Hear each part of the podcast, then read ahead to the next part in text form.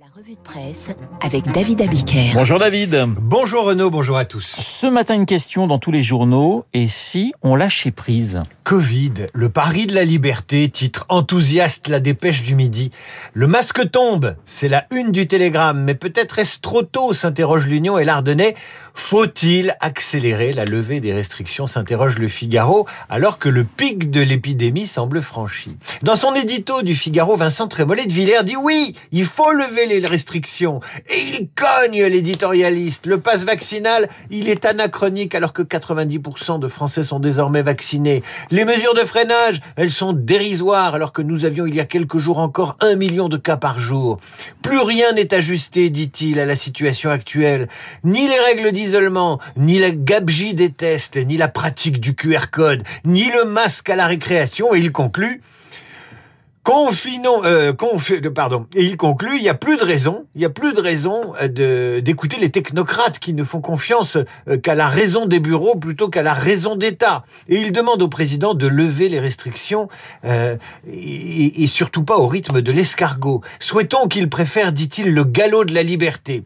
Eh bien, Vincent Trébollet de Villers a la réponse de la question qu'il pose au chef de l'État dans La Voix du Nord aujourd'hui. Ah, la Voix du Nord à laquelle Emmanuel Macron a donné une interview exclusive. Et dans cette interview, le chef de l'État répond euh, indirectement à Trémollet de Villers qu'il est le maître des horloges côté restrictions. Tout doux bijou, ça se fait par étapes. Aujourd'hui, le masque dans l'espace public, la fin du télétravail et des jauges dans les espaces accueillants du public. Le 16 février, si tout va bien, il y aura la suite. C'est le président qui annonce les bonnes nouvelles, c'est son privilège. Macron président qui n'en finit pas de dévoiler Emmanuel candidat. Ça ressemble à un striptease. Et l'art du striptease, ce n'est pas le dévoilement, c'est la lenteur.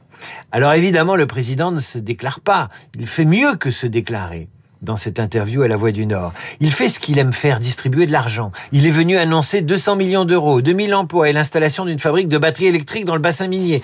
Et même s'engager pour une rénovation de la galerie du temps du Louvre lance à hauteur de 600 000 euros. Vous voyez, le président est à 600 000 euros près dans l'interview. Il sait ce que va lui coûter cette rénovation. Ensuite, il occupe le terrain à droite en évoquant la protection des frontières face à l'immigration clandestine. Et lorsque La Voix du Nord lui demande s'il faut des quotas votés par le Parlement pour les candidats à l'immigration, il il faut que nous ayons la vérité des chiffres et des besoins en matière d'immigration.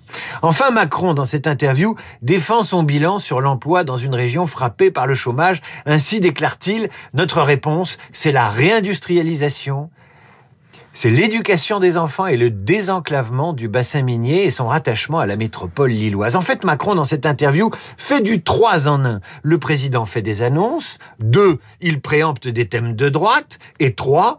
Il défend son bilan. En clair, le candidat se prépare et le président lui fait la courte échelle. Interview donc à lire dans La Voix du Nord. Allez, on quitte euh, la Voix du Nord, on quitte le nord du pays, direction la Chine avec des Jeux Olympiques d'hiver sans neige naturelle. Les Jeux débutent aujourd'hui, peut-on lire dans Le Monde, et les autorités chinoises promettent des Jeux écolos et durables. Impossible, explique une experte française, selon qui il est irresponsable d'organiser des Jeux dans une région au climat aride, très froid et très venteux, où tombe moins de 5 cm de flocons par hiver, soit moins qu'à Paris en 2021.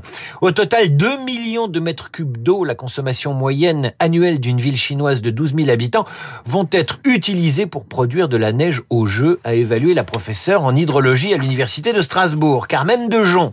Tout ça pour produire de la neige artificielle. En fait, explique le monde, le meilleur allié écologique des jeux chinois, c'est le Covid. Pas de public international, des restrictions dans tous les sens, ça va limiter les consommations tout genre.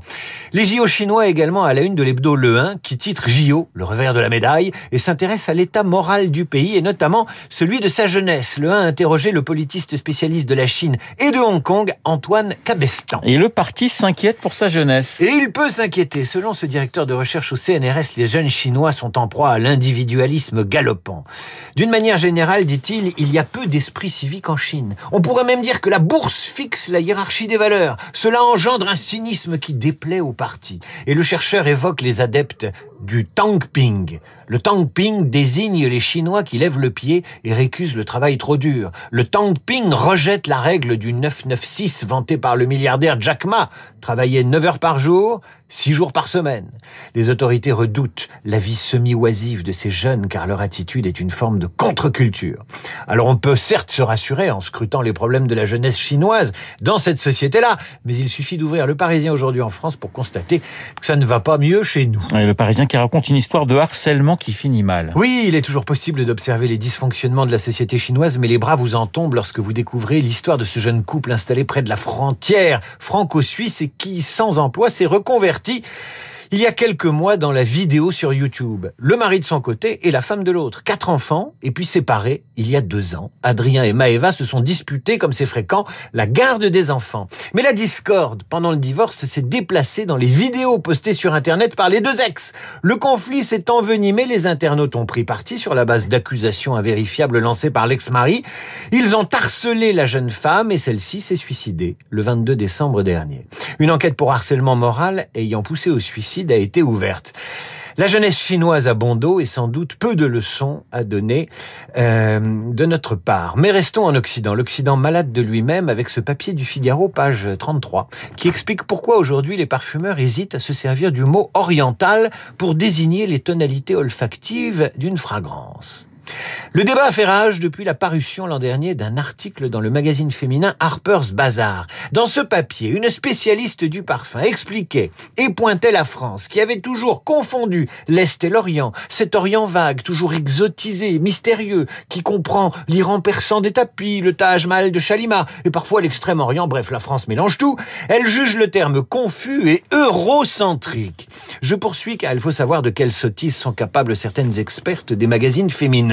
Les Européens ont historiquement fétichisé et sexualisé les personnes et les cultures asiatiques et le marketing des parfums a souvent joué le jeu de ce fantasme néfaste, conclut-elle. Et le débat s'est poursuivi avec les commentaires d'un homme, cette fois-ci auteur lui aussi, spécialiste des parfums, lequel assure dans sa publication qu'il est temps de remplacer le terme obsolète d'oriental par un mot plus inclusif. Je vous le dis, la rééducation, ce n'est plus en Chine qu'elle opère, mais chez les Occidentaux, dans les magazines féminins, où sévissent la mauvaise conscience et la culpabilité américaine. Tout cela ne sent pas très bon. Ah, très joli fin, bravo David. David Abiker pour la revue de presse. Dans un instant, nous allons retrouver Bruno Jeudi et Étienne Lefebvre, Esprit Libre, dans une poignée de secondes.